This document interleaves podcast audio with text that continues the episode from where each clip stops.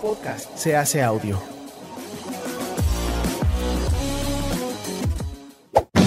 ¡Chavos, banda!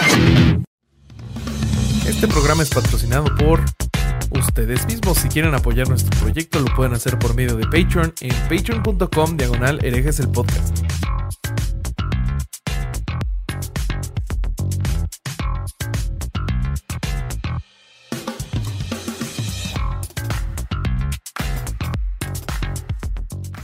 ¿Qué tal mis estimados herejes? Bienvenidos a Sin Libros, el lugar donde los herejes nos quitamos las ganas de saber todo sobre la gente que admiramos, queremos y nos interesa. Sin prejuicios ni barreras, venimos a preguntar para aprender. Amigos, todo lo que comienza tiene que terminar, eh, pero este no es un, un, final para siempre. Vamos a suspender un poquito la, este, este contenido sin libros, pero es porque traemos cosas nuevas y que esperemos que les gusten.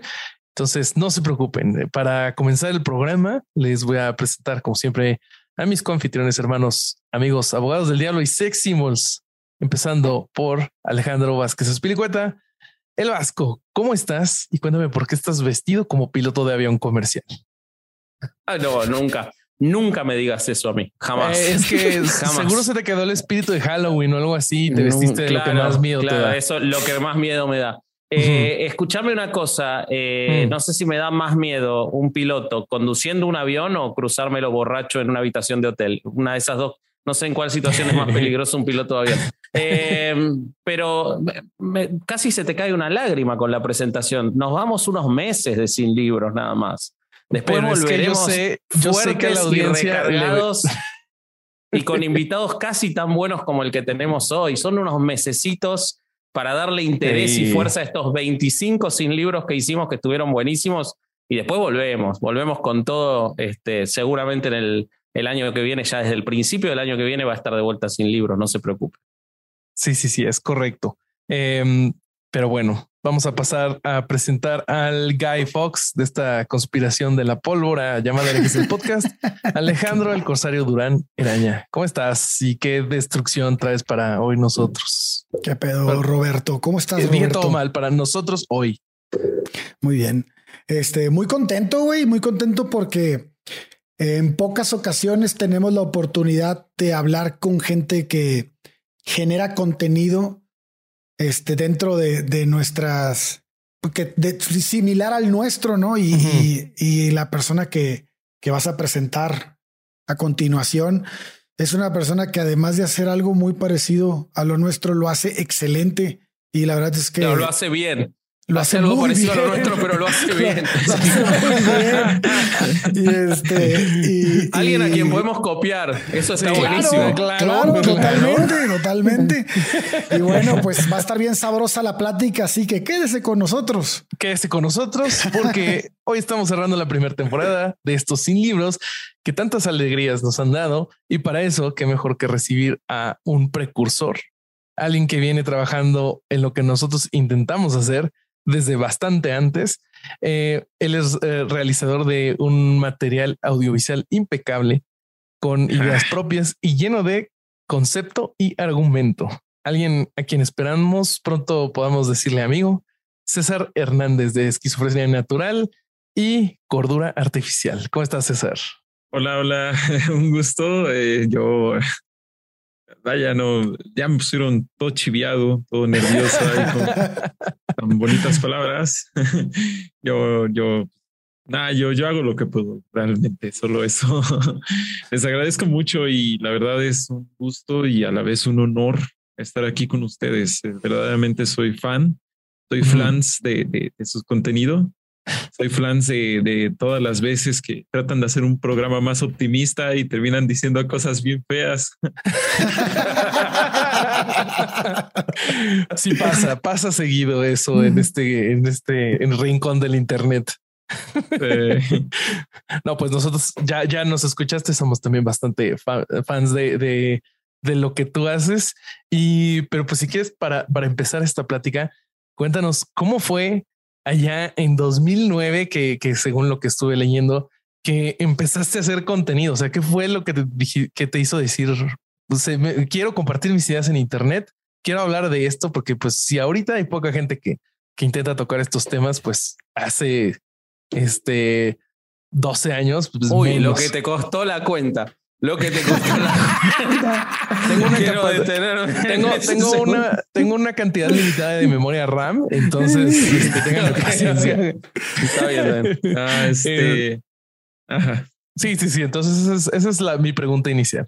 Ah, pues mira, no, en realidad en 2009 sí creó mi canal, ahí siendo un adolescente, adolescente ingenuo, pero fíjate que lo que subía antes eran loquendos y eran, era contenido de adolescente enojado con el mundo, o sea, hacía críticas a otros youtubers de ese entonces, o sea, cuando todavía YouTube no era, eh, no había nada de farándula y eran puros insultos, o sea, era puro ataque, pura tontería, hasta que en un momento determinado, porque Alex Sintek, sí, Alex Sintek, el tipo, el, el compositor, este era parte. El hombre que ahora tiene pelo. sí, era parte muy de YouTube en ese entonces. Este, yo también lo critiqué y ¿saben por qué lo critiqué? Porque yo estaba como con esta mentalidad de es que cualquiera que no no piense exactamente como yo, cualquiera que no esté como que buscando la revolución contra el sistema, porque yo era muy conspiranoico, ¿no? Leía mucho de conspiraciones siendo un adolescente y decía, no, es que toda esta gente lo que quiere que, es que seamos ignorantes. Bueno, le hago una crítica y muy fuerte, por cierto, muy, muy tonta, muy, muy infantil, y él me contacta y me dice, oye, la verdad estuvo mal, estuvo mal lo que estás haciendo, puedes retirar tu video. Y pues sí me dio eh, el coscorrón de realidad, dije, sí, ¿qué estoy haciendo?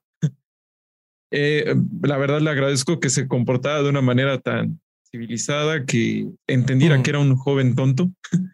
y pues eso, ¿no? Ya borré el video y de ahí empecé como que a, buscar cambiar, ahora sí. Pero pasan varios años, hasta 2015, cuando ya empiezo a generar contenido en YouTube, digamos, como a como lo que hago ahora. Todo empezó ahí en Facebook, pero como ustedes sabrán, en Facebook no monetizas, eh, es más, te cobran dinero para llegar a la gente. Entonces, después de, eh, de dos, tres años de estar insistiendo allá, de, de estar aprendiendo a hacer imágenes, ¿no? Porque yo editaba así como con Paint, muy, muy feo las imágenes. Eh, eran datos como curiosos. Bueno, pues llego acá a YouTube en un último intento desesperado, pues de seguir con el proyecto. A mí me gustaba mucho la idea porque estudié periodismo Ay, Estudié periodismo y me, me pasó que yo quería hablar de cosas, pero pues como periodista, al menos de lo que yo estaba, pues era seguir una línea editorial y ya. Entonces, mm, básicamente mentí en mi casa. Dije, estoy haciendo la tesis, ya la tenía hecha. Estoy haciendo la tesis para poder hacer videos y también este, pues, para poder eh, ganar unos centavos de ahí, ¿no? Y entonces hago un video que se llama La locura en la que vivimos, creo que es. No, la mentira en la que vivimos, que también ah, todavía se siente bien. Todavía tiene ese toque muy conspiranoico que traía de antes, pero ya basado en fuentes documentadas y todo lo demás. Y tuvo la increíble, así la astronómica cantidad de 2.500 visitas y dije, wow, no puede ser. Entonces, yo creo que puedo intentarlo. Y así empecé. wow. Entonces es de ahí este ese ese video y, y esas 2500 vistas te dieron el ánimo para decir, bueno, vamos a hacer un segundo y un tercero y así sucesivamente. Sí, sí, sí, básicamente. Yo lo que te quería preguntar, eh, porque obviamente, bueno, estás hablando de que hoy tenés 27 años, o sea que en el 2015, cuando hiciste ese video, tenías 20, 21 años. Eh, y Sí, creo que como 22, no estoy seguro. Y son siete años, ¿no? Del 2015 son seis años, son 21 años. O bueno, ponele que tenías 22. a, los efectos de lo que voy a decir y recordándome a mí mismo a los 22. Pero yo fui criticado por mis lentas matemáticas justo hace un sí, Estamos, nos contagiaste a César y a mí. Estamos todos contagiados por tu. Es una pandemia peor que el coronavirus, lo tuyo, tu falencia matemática. Este, pero eh, lo que yo te quería preguntar era, bueno, por un lado, eh, yo estuve viendo videos viejos eh, tuyos y estuve viendo lo de ahora. Obviamente hay una evolución, no solo desde, desde la, producción, sino desde la exposición de ideas. Incluso en tu podcast te lo decía fuera de cámara, tenés una exposición de ideas muy clara en muy poco tiempo, cosa que se me hace envidiable. Probablemente esta pregunta es más larga que todo un podcast tuyo, eh, pero lo que yo te quería preguntar era, ¿cómo fue? ¿Cómo es tu proceso previo para tener a los 22 años, decís, además que ya tenías la tesis hecha? Entonces, ¿cómo, viene tu, cómo ha sido tu proceso de construcción intelectual, más allá de lo, si querés, lo conspiranoico, lo que sea, que después hablaremos porque me interesa, pero sos un lector voraz, sos un tipo que siempre te ha gustado acumular información, contrastar fuentes, eh, porque realmente es muy precoz lo tuyo y con mucha profundidad. Y hoy, el otro día que estuvimos en vivo con, con Pablo Salum, que nos convocó, a todos. Vos tenés una, una, se nota que tenés tus ideas muy construidas y tus argumentos muy construidos. No hay, una, no hay un, un guion que estás leyendo, por más que lo puedas tener formado. Tenés tus argumentos muy construidos y en, en tu podcast, sobre todo donde la edición es menor, se nota más eso. ¿Cómo ha sido tu proceso para llegar a, quien sos hoy desde lo intelectual? Pues desesperación, pura y llana desesperación. Eh, crecí en un entorno de, eh, crecí en un entorno sin recursos, o sea, crecí este, en una casa donde no había libros, de hecho el único libro que había era la, el Nuevo Testamento chiquito este que te regalan las iglesias evangélicas y me lo leí porque era lo que había y pues eh, estuvo bien, la verdad. Fue una lectura interesante. Y de ahí, pues, no había mucha más lectura, excepto que mi madre trabajaba de guardia de seguridad, estas que se quedan a velar, a guardar horas y horas una bodega, y ella por eso tenía esa necesidad de leer, por, por no aburrirse.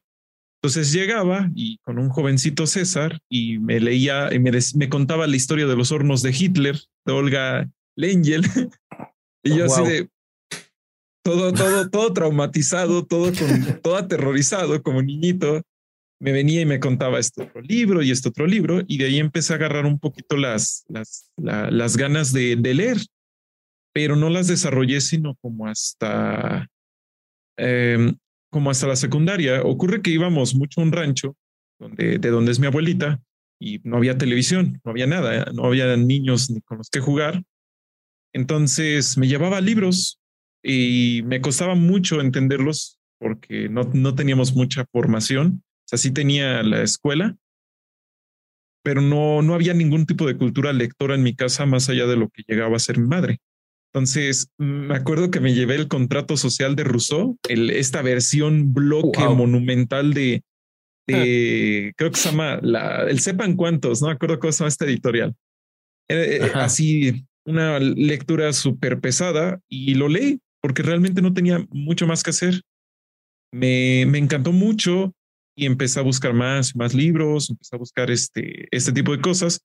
Pero finalmente la razón más importante de, como el ritmo que llevo para leer y para estar haciendo cosas es que fue como la única salida de la calle que yo encontré.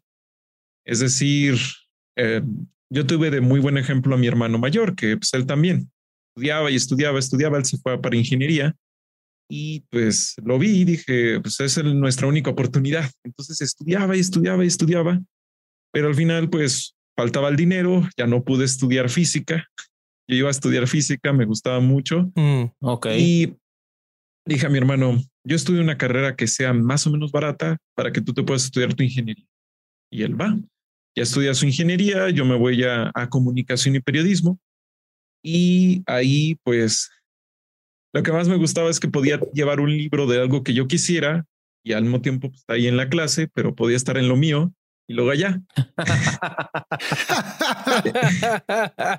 y, y, es eso, o sea, eh, básicamente así es y todavía así es hoy, a día de hoy. Eh, agarro libros al azar o le pregunto a gente que sabe de algo y le digo, oye, ¿tú qué autor me recomiendas? Y así, leo libros al azar, leo libros de la nada y de ahí digo, no me jodas, esto con, conecta con esto otro, con esto otro, con esto otro. O sea, intentas estar abierto a las lecturas. Sos un lector voraz, pero no tan temático, digamos. O sea, intentas eh, ampliar el horizonte. También respecto de posturas o, o ya estás encaminado hacia una, hablo desde lo, no quiero decir ideológico porque parece achicarlo, pero de, vas siguiendo determinadas escuelas de, de, filosofía, de lo que sea, o, o, te gusta leer en general y después vas creando vos la, la idea. Eh, ya sé la respuesta de ver tu contenido, pero quiero que cuentes un poco cómo es esa construcción, ¿no? Ah, bueno, pues ah, si hay un tema que sí he leído mucho y es el que más me interesa, es el de la ingeniería social. Es algo que me vuela la cabeza todo el tiempo, eh, pero en general, así ideológicamente hablando, ya poniéndolo así, yo me considero o me consideraba pragmático humanista. O sea, decía, pues para mí no me importa tanto si el puente se construye desde la izquierda o, desde la derecha, porque el puente se necesita para que la gente no se ahogue en el río. Pero luego ir viendo ciertas cosas de la política, pues me doy cuenta que es más bien una especie de anarquismo, pero un anarquismo que dice, mira, con que se puedan mejorar las cosas, con que se puedan este, con que se puedan llegar a acuerdos, con que pasen, con que ocurren, con que alguien tome una pala y tape el agujero, con eso estoy feliz, ¿no? Claro. Este, finalmente la, la forma en la que voy construyendo las ideas es libretas, las tengo por todos lados, o sea, siempre desde niño, igual, otra cosa, como la única computadora de la casa, este, pues la ocupaba mi hermano, y a veces me la dejaba muy altas horas de la noche, pues yo me compraba libretas, ¿no? Es lo que me alcanzaba y me ponía a escribir cosas. Y, o sea, básicamente otra cosa. Digo, básicamente otra cosa que viene de este, de no tener nada más, literalmente. Era eso o, o salir a caminar a la calle y dar vueltas sin parar. Claro, claro. Descargabas en las libretas todas las ideas que te iban viniendo y todas las conclusiones. Sí, sí, sí. Okay. Okay, Las tenés, así podemos hacer seis o siete episodios del podcast nosotros leyendo tus libretas. Porque capaz. no, tengo, solo tengo una que me sobrevive de esos tiempos, pero está destrozada. O sea, absolutamente ya está hecha girones, ¿no? Yo he conocido varios testimonios de personas que me dicen, ¿sabes qué? Pues yo, uno de ellos es Carlos Vallarta, que, que comentan esta situación, ¿no? En la que dicen, tuve una infancia en donde fue, fue tuve unas situaciones precarias de alguna manera y mi opción que yo vi para salir de eso fue esto y la tomé, ¿no? Son generalmente historias de éxito, son generalmente personas que, que tienen una capacidad pues distinta a la de la mayoría de la sociedad. En fin, me encanta, me encanta escuchar eso y me encanta escuchar al de alguien que, que, que está apuntando su trabajo hacia, hacia un hacia un mejor pensamiento crítico, hacia un mejor, este, hasta hacia una crítica social. Me encanta eso. Ahora, mi pregunta es, tú tienes ya tiempo haciendo esto. La verdad es que nosotros tenemos relativamente, pues, muy poco, un año y medio, un poco más de un año y medio haciendo esto. Y a como yo lo alcanzo a ver, este, esta, he seguido a muchas personas en redes sociales y personas que hacen lo, lo, que hacemos nosotros hoy en día desde antes que seguía era como por ejemplo Mauricio Schwartz. Pero oh. yo lo que he visto es que hay muy pocas personas o había muy pocas personas a quien seguir que hablaran de esto y ahora veo muchas o, o ah. ahora veo bastantes más.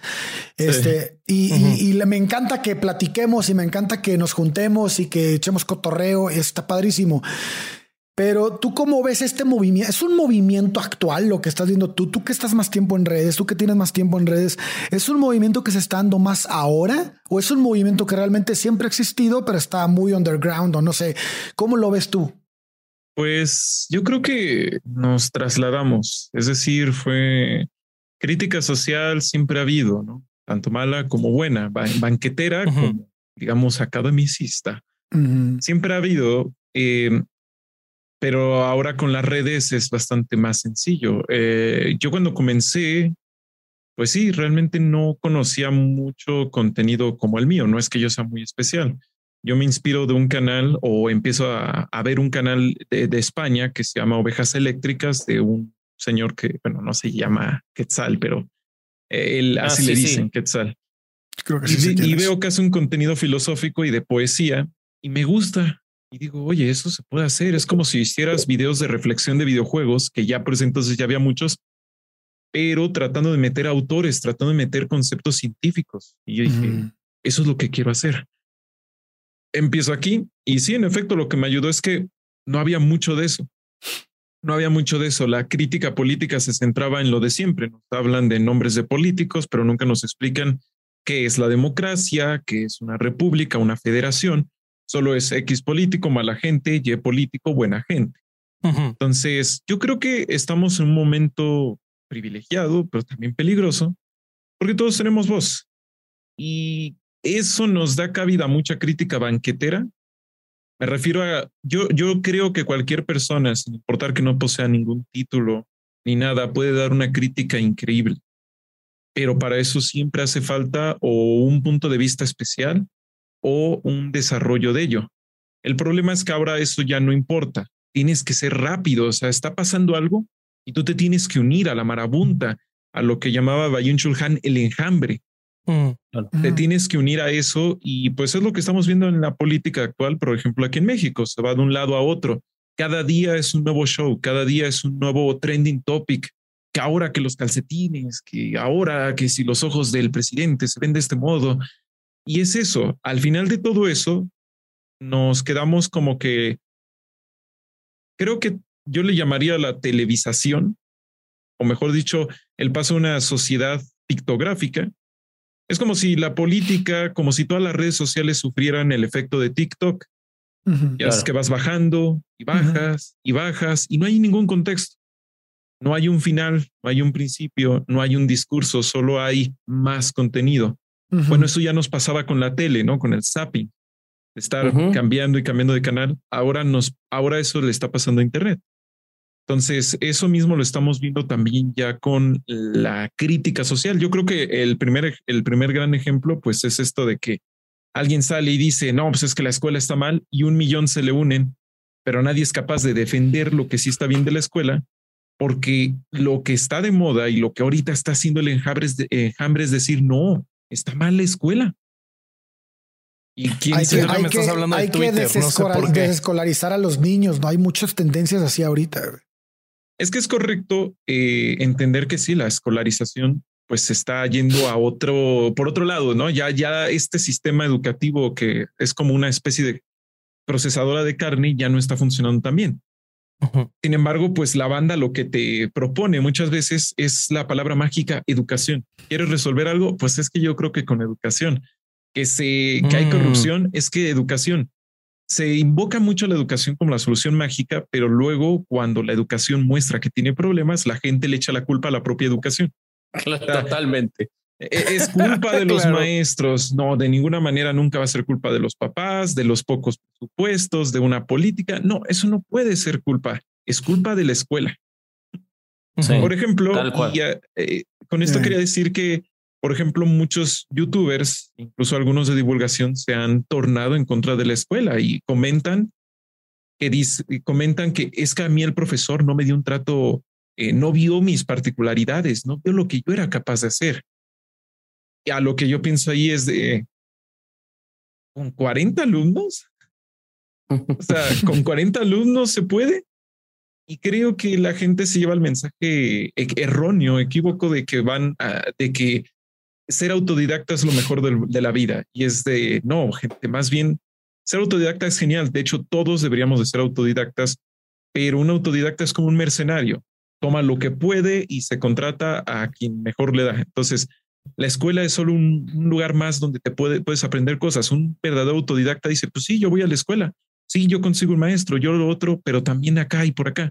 Y se les vende la idea de que, y justamente esto viene muy bien con el coaching, con todo este, esta autoayuda de, no, pues es que tú tienes que poder solo porque si no, te van a infectar tus ideas, tienes que tener tus ideas tuyas propias y eso es absolutamente falso.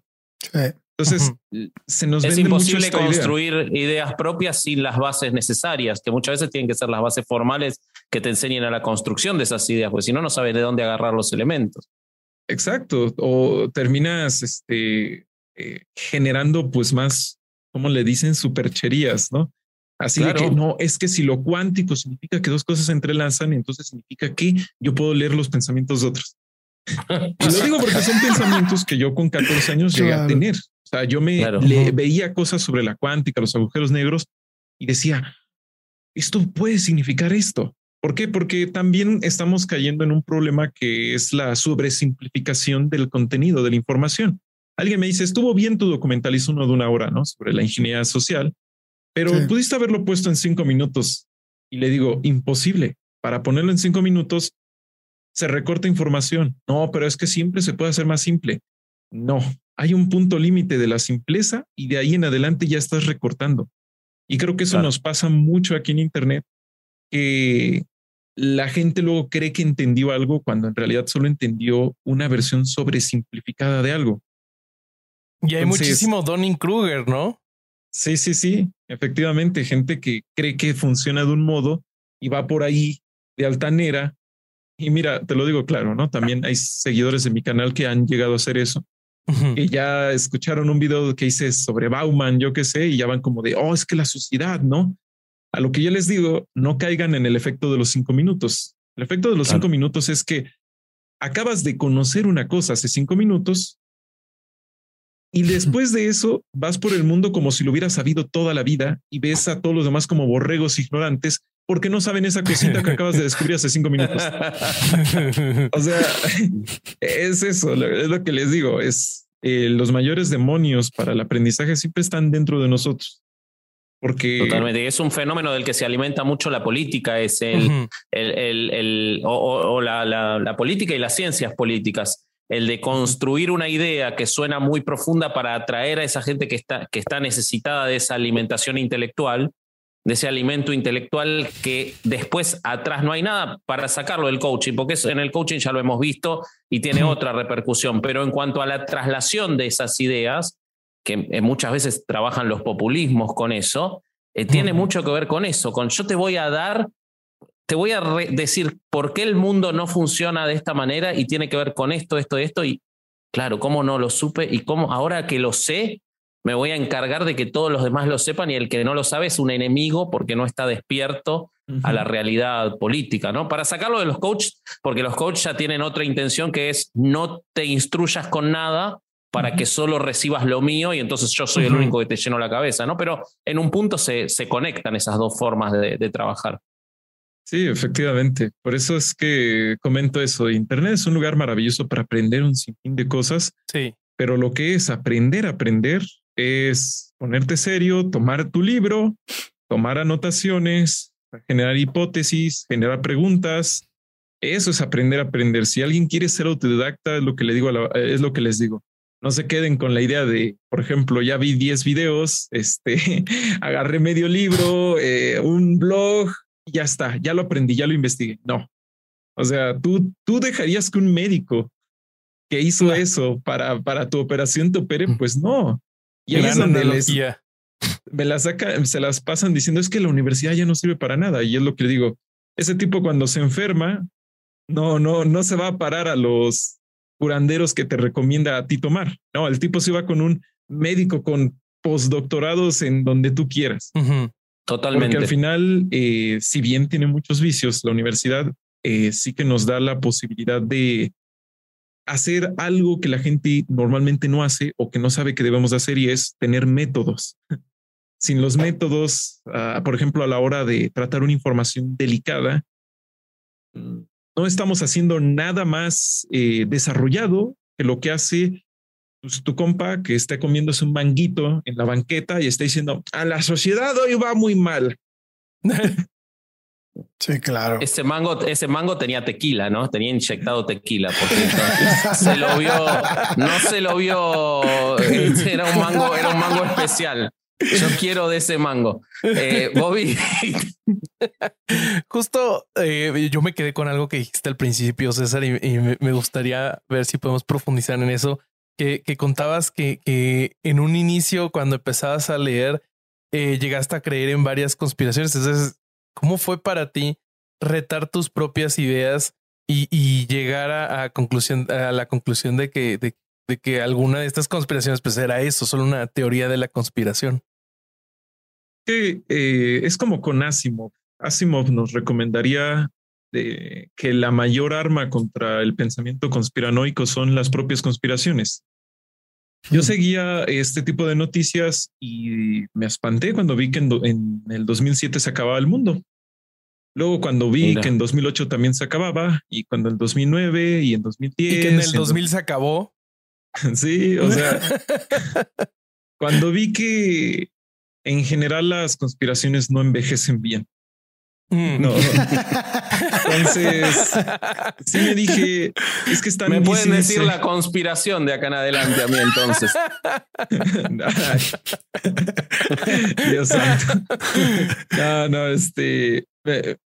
vi que el mentado no orden mundial ya venía y ya venía, o ya llegó, o ya estuvo aquí. Y no tenía sentido. Y luego también pensé, estas conspiraciones no te vuelven combativo te vuelven represivo hacia ti mismo porque te dicen que el mundo ya se jodió, que los más poderosos del mundo ya son esta conspiración para esclavizar a toda la humanidad. Mm. Entonces, ah, en realidad lo que solemos ver con muchas cuestiones conspiranoicas son long wolves, lobos solitarios, que pueden llegar a hacer cosas grandes, o sea, grandes malas, pero solos. O sea, no genera unidad no genera organización, no genera, por, y eso no va a generar nunca debate. Y como no hay debate, no hay unidad, entonces en realidad es encerrarte en una burbuja donde nunca vas a poder hacer nada. Y, como que cuando generan comunidad, eh, generan una comunidad para lo peor, ¿no? Como en el caso de QAnon. Oh, sí, sí, sí, sí. O, los terraplanistas, ¿no? Algo más, este, digamos, mm. sencillo. Eh, se vuelve una comunidad cerrada que nuevamente también no, no ve muy bien el debate. Sí. Y por lo mismo prefieren formas subversivas de actuar y nunca formas, digamos, oficiales, ¿no? Lo cual pues te lleva a comportamientos antisociales. O sea, verdaderamente yo llegué a tener mucha paranoia eh, eh, de que si me seguían, de que si mostraba mi cara, de todo eso. Y pues con el tiempo dije, esto es como adivinar cuál es el verdadero Dios. Todos te van a decir que ellos sí latinaron. Entonces, una vez alguien me dijo que la manera de responderle a una conspiración es decirle una conspiración todavía más absurda. Sí, totalmente. si nunca fuimos a la luna y es ¿Tú crees en la luna? la luna es un holograma, güey. sí, porque es que también es muchas veces una lucha de popularidad por ver quién es el más despierto. Claro, totalmente. Como que no se llega a una intención de algo más. Y es también lo que les digo. ¿Cuántos conspiranoicos en realidad han leído eh, lo que se tiene que leer, no? Que sería, yo lo que hago, por ejemplo, es leo la contra y leo el favor, ¿no? Cuando voy a empezar una investigación, trato de no asumir absolutamente nada. Es lo que me enseñaron en, la universidad. Me dijeron, todas tus hipótesis, todo eso, bórralas, empieza de cero. Por ejemplo, eso lo apliqué en un video que alguien me preguntó sobre eh, que hablara sobre las razones que hay para vivir. Y se la cambié y el video se titula ¿Hay razones para vivir? O sea, en primer lugar, ¿hay razones para vivir?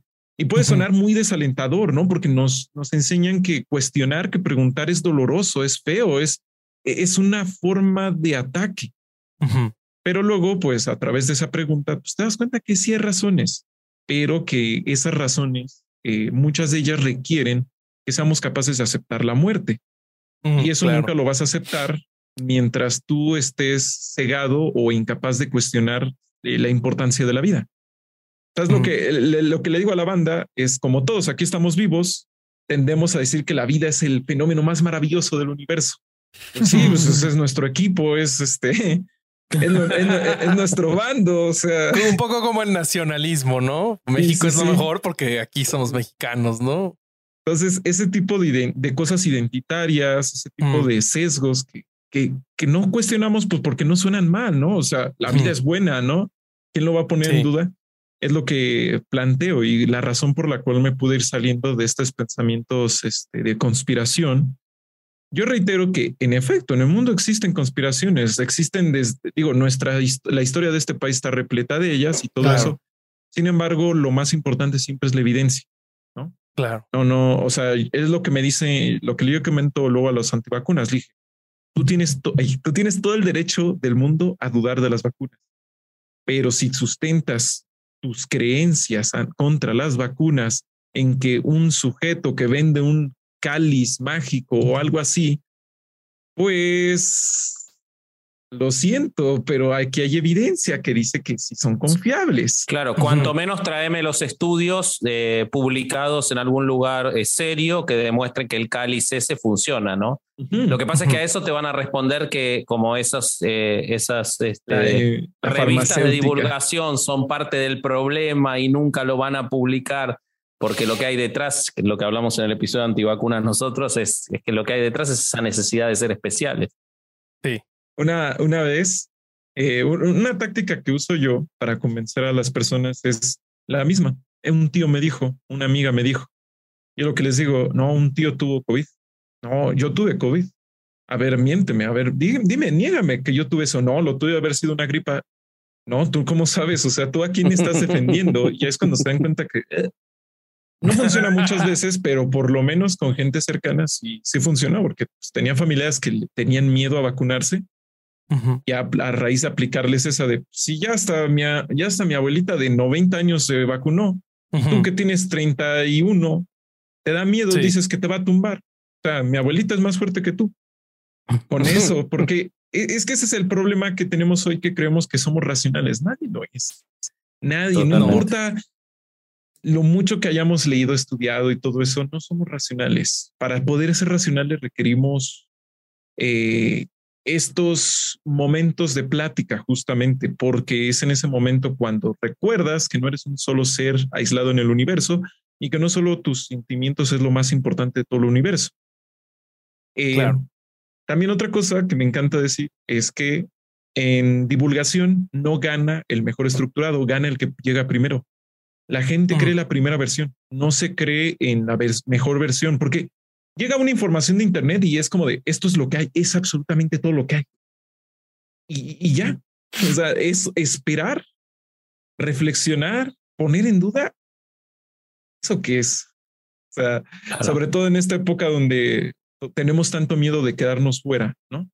Digo, ahí están muchas empresas que a raíz de ese miedo de quedarse fuera pueden vender la cosa, este nuevo videojuego súper limitado y lo van, van y lo compran porque, porque tú no quieres quedarte fuera.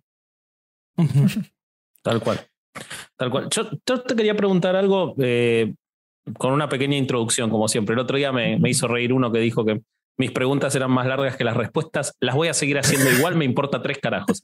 Eh, pero eh, yo vi un, escuché uno de tus episodios del podcast, ya lo había oído hace un tiempito cuando salió, pero lo volví a oír ahora para preparar el programa sobre quién controla los medios de comunicación. Como ah, nosotros estábamos, íbamos a hacer un episodio sobre la historia del judaísmo, me imaginé que iba por ahí y iba por ahí cinco minutos y me encantó porque en realidad el, el episodio se llama así, pero vos le dedicaste cinco minutos a desvirtuar una conspiranoia, de la cual ya hemos hablado nosotros también, y después hablaste de cosas que me parecieron mucho más interesantes. Y una de las cosas que vos decís es, incluso aquellos que producen contenido de pensamiento crítico, por cómo funciona la inmediatez de YouTube, han tenido que volcarse o, se han tenido que dar cuenta que para lograr el éxito masivo, a veces en lugar de hablar de Foucault, tienen que hablar de eh, la filosofía detrás de, no sé, un videojuego o analizar el League of Legends o eh, cosas así, exactamente, exactamente. Eh, y que entonces eso es como una especie de virus que ha cooptado a todos por esa búsqueda de, del, del clic, digamos, porque quien controla los medios, que esto siendo un medio, es el éxito, ¿no? Y es el número. O sea, eso termina siendo la conclusión que me parece increíble. Ahora, y, de hecho a nosotros, no, no, lo que nos ha pasado es que nosotros seguimos haciendo el contenido que se nos ocurre, pero sí es evidente que hay temas que no son de la historia de los Amish, que también nos gusta hacerlo, pero la historia de los Amish explota y después cuando queremos hablar de abusos en la iglesia de Francia, no explota tanto, ¿no? Y no, lo vamos a seguir haciendo, pero pasa. Ahora, yo quiero que me cuentes el secreto, porque vos ni analizás Pokémon Go, ni tampoco perdés, repercusión. O sea, vos estás haciendo el contenido, me parece que querés hacer, lográs abarcar temas muy complejos con una exposición muy detallada, larga y sos muy masivo. Entonces, eh, si bien estoy seguro de que no tenés una explicación porque la tendrá el público, ¿cuál es tu percepción respecto de eso? ¿Cómo logras esa masividad en la complejidad que se le escapa a otros? Pues yo creo que es ser eh, entender que aunque la meritocracia es una falsedad muy amplia, eh, sí que sí que existe un componente competitivo en redes sociales y yo no yo no considero, por ejemplo, yo no, o sea, yo no veo como competencia a la gente. Yo no digo, ah, tú eres mi enemigo. No. Más bien veo y digo, bueno, estas virtudes que tiene, yo debo de aprenderlas, debo de tratar de mejorar en eso o por lo menos tener lo suficiente para poder ofrecer un, un gran, este, un, gran platillo. Eh, hay que entender Internet como una especie de buffet, es una mesa interminable. Decía Sigmund Bauman que estamos en esta modernidad líquida, en esta ética de consumidor. Nuestra ética es la ética consumidora. Entonces, el mundo se nos presenta como un buffet, donde el problema no es consumir, el problema es consumir todo lo que puedas. Porque cuando, porque si tú no consumes todo lo que puedes, siempre verás todo lo que te perdiste. Internet, televisión, radio, todo es una constante, todo es un constante recordatorio de lo que no hemos podido hacer.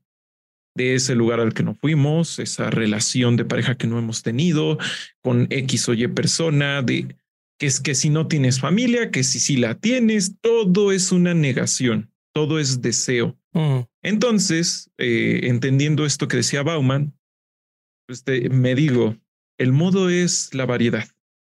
El modo es que en mi platillo no sea un solo platillo, sino que sean varios.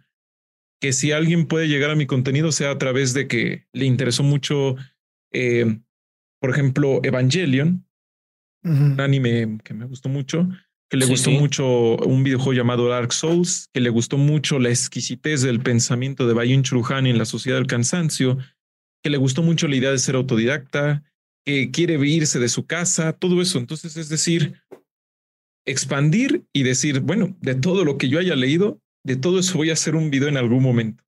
Como voy a seguir leyendo, pues es eso. Y me encanta porque a raíz de eso, no se me tomaba muy en serio. Bueno, hay gente que todavía no me toma nada en serio, pero pues digo, a ver, realmente no vivo de esas personas y mi objetivo no es agradarle solo a esas personas, ¿no? Ya saben, la clásica exquisitez de ahí intelectual. Entonces, eh, mm. me veo como alguien que mm, aprendo mucho de Sagan o de Fein y de Feynman, quienes de un una pluma te podían empezar a hablar sobre la presión, cómo funciona la presión y cómo es que solo gracias a la presión en este planeta funcionan las plumas. Que si no fuera por la gravedad, esto no podría funcionar y que allá en el espacio esto no funciona. Y ahí puedo ya, de ahí, con esa excusita tan rápida, puedo saltar a decir, ahora imagínate todos esos millones de microorganismos que tenemos en la, en la flora intestinal. ¿Qué pasará cuando vayamos a otro planeta? Técnicamente somos un nave espacial ahí a donde llegamos hacemos una infección microbiana. Entonces, eso es lo que yo hago. Empiezo con una pluma y termino en el cosmos. ¿Por qué? Porque al final es que este platillo te lleva a ese otro platillo, más no que este platillo se acabe aquí y ya se acabó. Esa es una crítica que me hace mucho de, es que luego como que se repiten conceptos en tus videos y es de, sí, porque yo no sé cuánta gente ya vio todos los demás claro. tengo que ir bajo la idea de que te lo tengo que explicar aquí para que haga sentido. Verga, güey, siento que eh, este güey está en otro canal, güey. no, espérate. Acá la, en otro nivel. No, es, sentarse a escuchar y aprender. La verdad es esa, muy cabrón lo que estás diciendo. la verdad es que nunca lo había visto de esa manera y me encanta que, que, que, tu, que tu trabajo esté planificado sobre algo tan elaborado, güey. O sea, que, que, porque pensarlo es tan elaborado, es muy elaborado y que lo hayas aterrizado para hacer, para desarrollar lo que estás haciendo, es, me parece increíble. Fíjate que el, el este, les, hace rato estábamos hablando, mm, me voy a regresar tantito. Hace rato estábamos hablando de lo de la, la escuela, no? Que de la, del conocimiento autodidacta y todo esto. Fíjate que otra cosa que me quedé pensando cuando estabas platicando es que también son, pues, de alguna manera, ¿no? Es obvio que, que nosotros nos manejamos como, como seres sociales, ¿no? Que tenemos que vivir a huevo junto con un conglomerado de personas en donde tenemos una confrontación de ideas en el mejor de los casos y que podemos estar peloteando estas ideas, ¿no? Este y, sacando, no sé, cualquier información. Pienso que alguien que no este, que no tiene, que no tiene esta, que se encierra en un cuarto a estudiar o a leer o a conocer todo por sí mismo, pierde esta conexión con la, con, con, con, la universidad, ¿no? Con la, con la universalidad de personas, con, con todos estos pensamientos, con todos estos conocimientos. Y pasa también en lo que estás, en lo que estás hablando de, de los, de los canales, ¿no? De, de, que alguien que se centra en un solo, este, quiero escuchar solo esto y me cierro de lo demás. Lo vemos todo el tiempo y sería como regresar a eso. Entonces, me parece bastante interesante el, el, el punto. Y este, y, pienso que nos lleva a ese lado del, del egoísmo, ¿no? Del yo puedo solo, yo lo que, lo que tengo que aprender lo puedo hacer por mí mismo y además tengo algo que decirte, güey. ¿No? Y se me hace así como que, que todo el, todo un este. Así yo creo que hasta el heroísmo viene involucrado ahí, ¿no? Todavía hay un chingo de cosas ahí. Este esta, este pensamiento de yo lo puedo todo, yo lo analizo todo y te lo, y te lo pongo en un plato y yo no quiero, y yo no quiero comer del plato de los demás, ¿no? También. No, pues es, son esas tantas trampas que desgraciadamente por este momentos de nuestra cultura y de nuestra sociedad occidental tenemos y es que se nos vende el super individualismo. Cuando digo eso, luego, los libertarios así de, yo así de relájate, dije súper individualismo, no individualismo, relájate. Claro. No, no, no te estoy imponiendo a Stalin, relájate. Pero se nos ha vendido una fantasía de que todos podemos, de que todos, de que lo que sintamos, lo que pensemos y opinemos es importante para el mundo. No. De que alguna vez le decía a un amigo, si yo fuera un dictador, yo me, yo me centraría en convencer a la gente en que la liberación más importante es hacia el interior. Porque si se liberan hacia el interior, pues el exterior no importa. ¿Por qué? Porque realmente no te estás liberando, solo te estás acostumbrando a ese exterior. Y creo que esta, este egoísmo, estas visiones tan cerradas en uno mismo es porque nos estamos adaptando o lo estamos intentando a este mundo donde realmente se nos dice que somos lo más importante del mundo, que somos muy libres porque podemos elegir entre 500 pastas de dientes, pero a la hora de la política es, nada, deja tú que eso es aburrido. De hecho, la libertad es que yo no tenga que estar leyendo tanto de política ni leyendo tanto de esto. Es el American Way of el, modo americano de pensar que es de, ¿para qué tengo que aprender yo a cambiar el foco si puedo pagarle a alguien para que lo cambie? ¿Para qué tengo yo que gobernar o, opinar si puedo pagarle a alguien? Entonces nos convertimos en, creemos que estamos meciendo una cuna, pero en realidad somos el bebé dentro de la cuna. O sea, sentimos que tenemos ese control de nosotros mismos cuando en realidad somos, somos presos, estamos presa, presos en nosotros mismos. Eh, es lo que actualmente la literatura sobre relaciones amorosas nos habla de alejarse, irse, no depender, no, no abrirnos, no comprometernos, no nada, que eso es el modo óptimo y objetivo de la vida, el no tener relación en general con nadie. Y si la tienes, que te dé los máximos rendimientos y beneficios, pero que cuando la operación se ponga fea o ya no te dé los mismos beneficios, vámonos para afuera. Eso es lo que decía, es lo que decía hace un momento de lo de Bauman, lo de la ética del consumo. E, es eso, eso es lo que nos dicen actualmente gurús de, la, de las relaciones y de la autoayuda. Es vete, aléjate, no hables con otros. Los otros son tóxicos, tú no. Y yo lo que mm. digo a la banda es todos somos tóxicos. Sí, sí, sí, sí, sí. Es la condición humana, ¿no? Sí. Sí, o sea, principalmente hay que pensar en, no importa de qué contexto vengamos, no, no hay un contexto perfecto, entre comillas, para la sociedad. Todos venimos de algún contexto en donde alguna cosa no se nos desarrolló. Por ejemplo, a mí no se me desarrolló lo social, sino hasta como los 20 años mm. o, incluso más. Por eso tengo la boca chueca. No sé si se dan cuenta que no la muevo bien. Ah, caray, no me había dado cuenta. Este, espero que no nos pase que ahora no lo podamos dejar de ver. Ah, no pasa nada. Tarde o temprano. Porque este, entre más cansado estoy, más se nota. Ya empezó así como. ¿Por qué? Porque de niño, por ejemplo, yo solo tenía la tele. Sí. Ajá. Y por eso hablo así también. Hablo como caricatura. ¿Me pasas esa soga?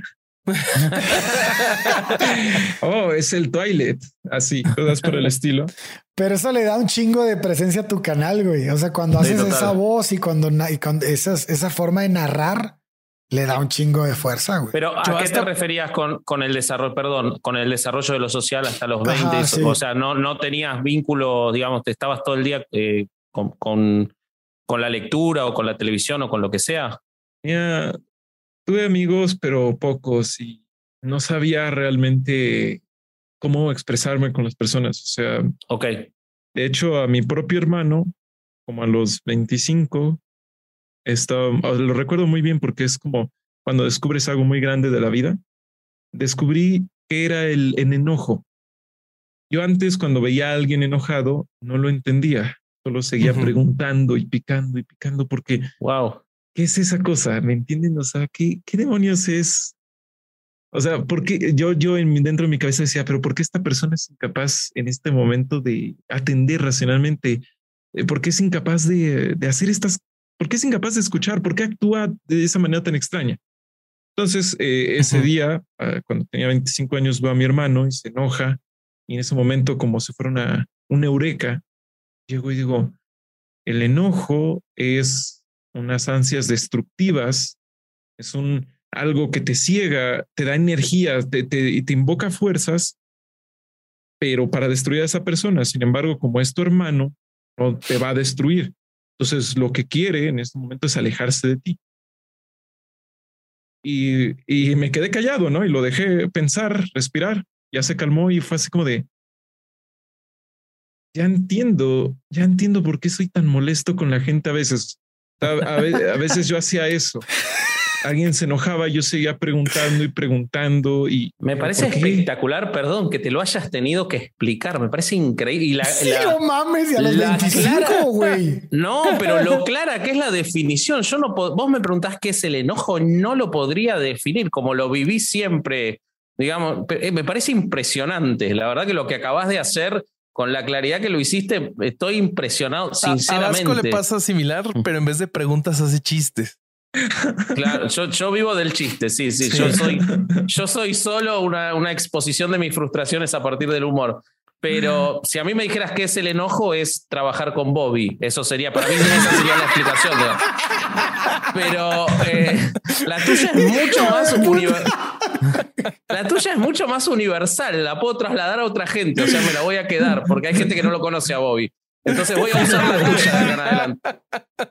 Ay, Dios.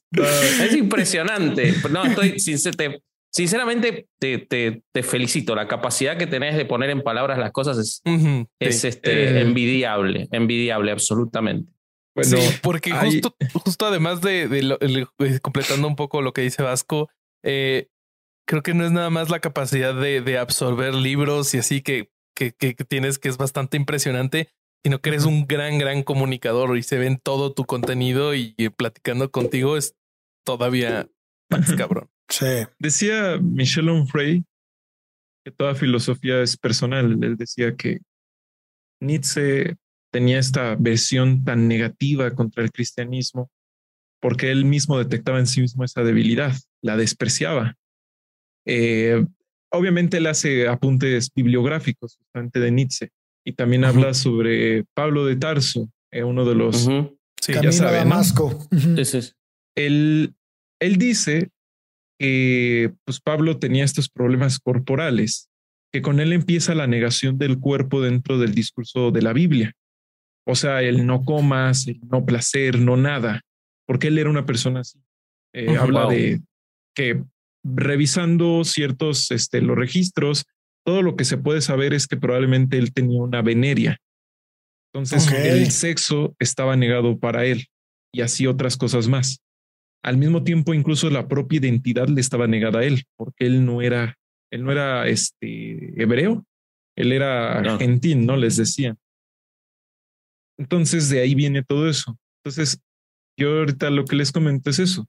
La razón de mis ansias de encontrar un modo de explicar cualquier cosa viene de ahí porque realmente siempre he necesitado que me expliquen las cosas mucho y como pues no tengo a nadie pegado toda la vida, eh, muchas de las cosas que hago son explicármelas a mí.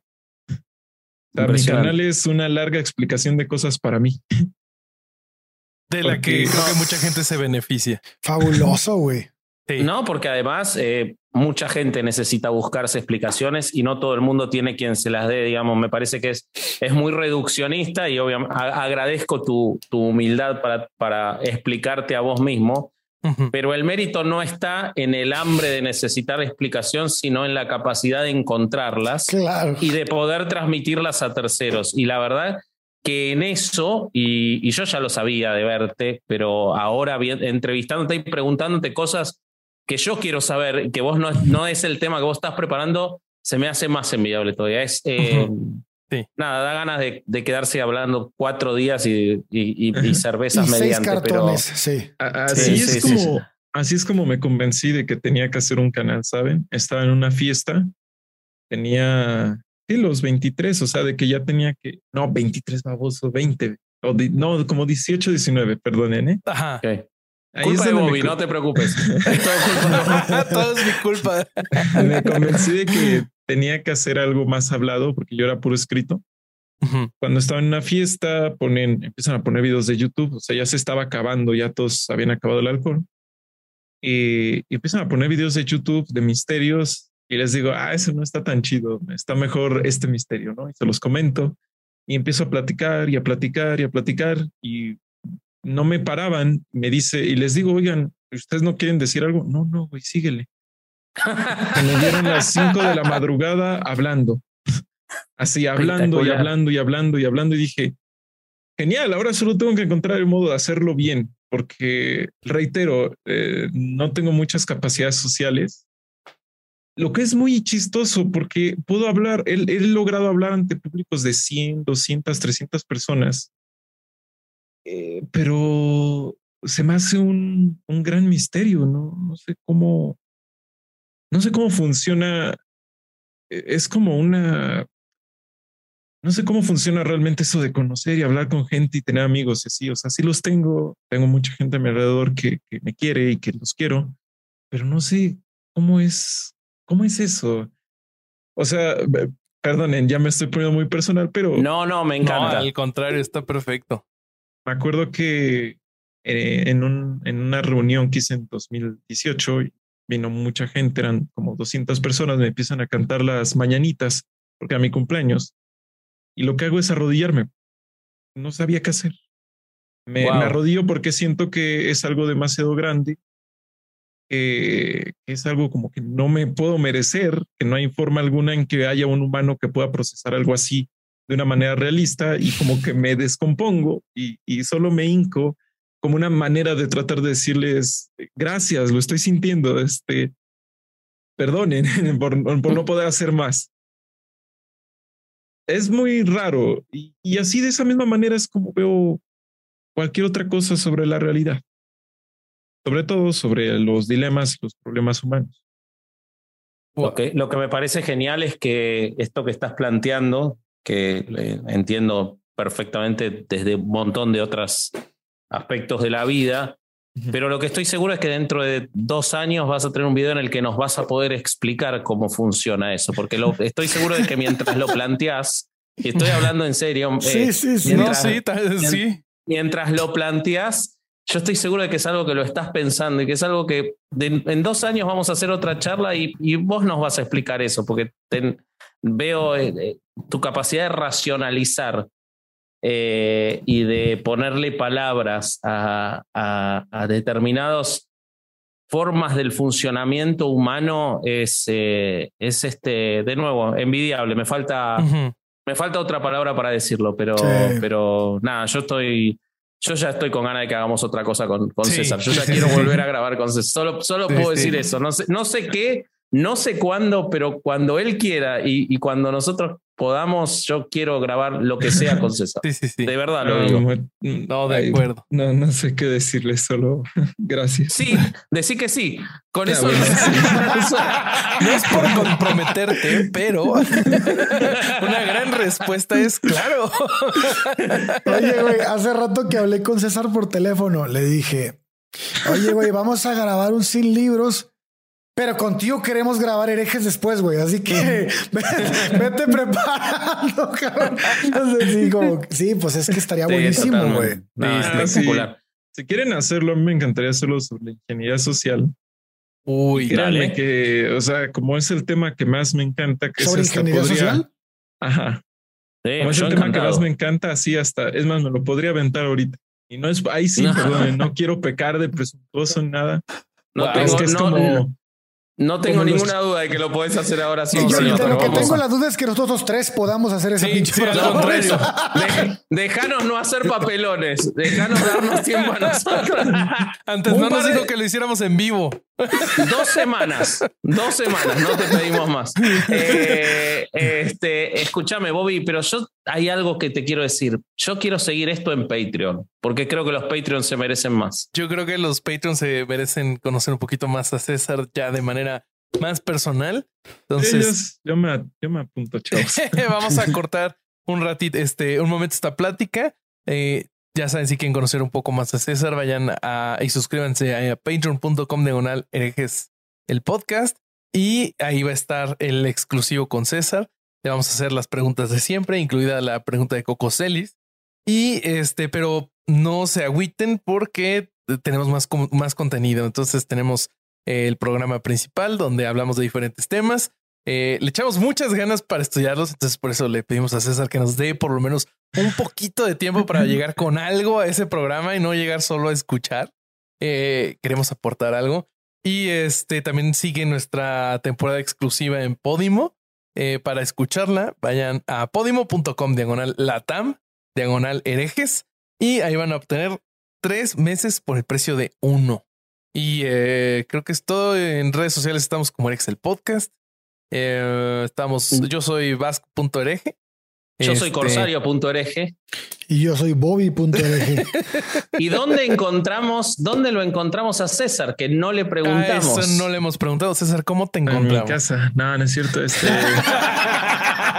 eh, en, Esquizofrenia Natural, en YouTube, este, Cordura Artificial en, en Facebook, en, igual en YouTube.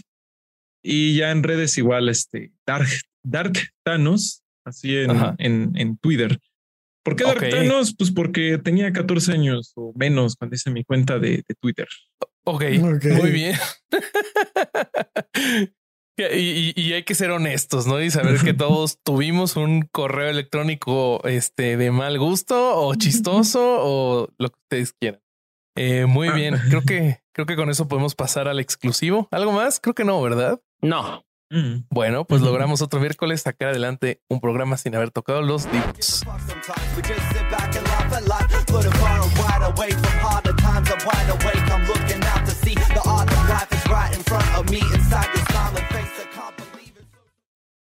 For the ones who work hard to ensure their crew can always go the extra mile, and the ones who get in early so everyone can go home on time, there's Granger, offering professional grade supplies backed by product experts so you can quickly and easily find what you need. Plus, you can count on access to a committed team ready to go the extra mile for you. Call, clickgranger.com, or just stop by. Granger, for the ones who get it done.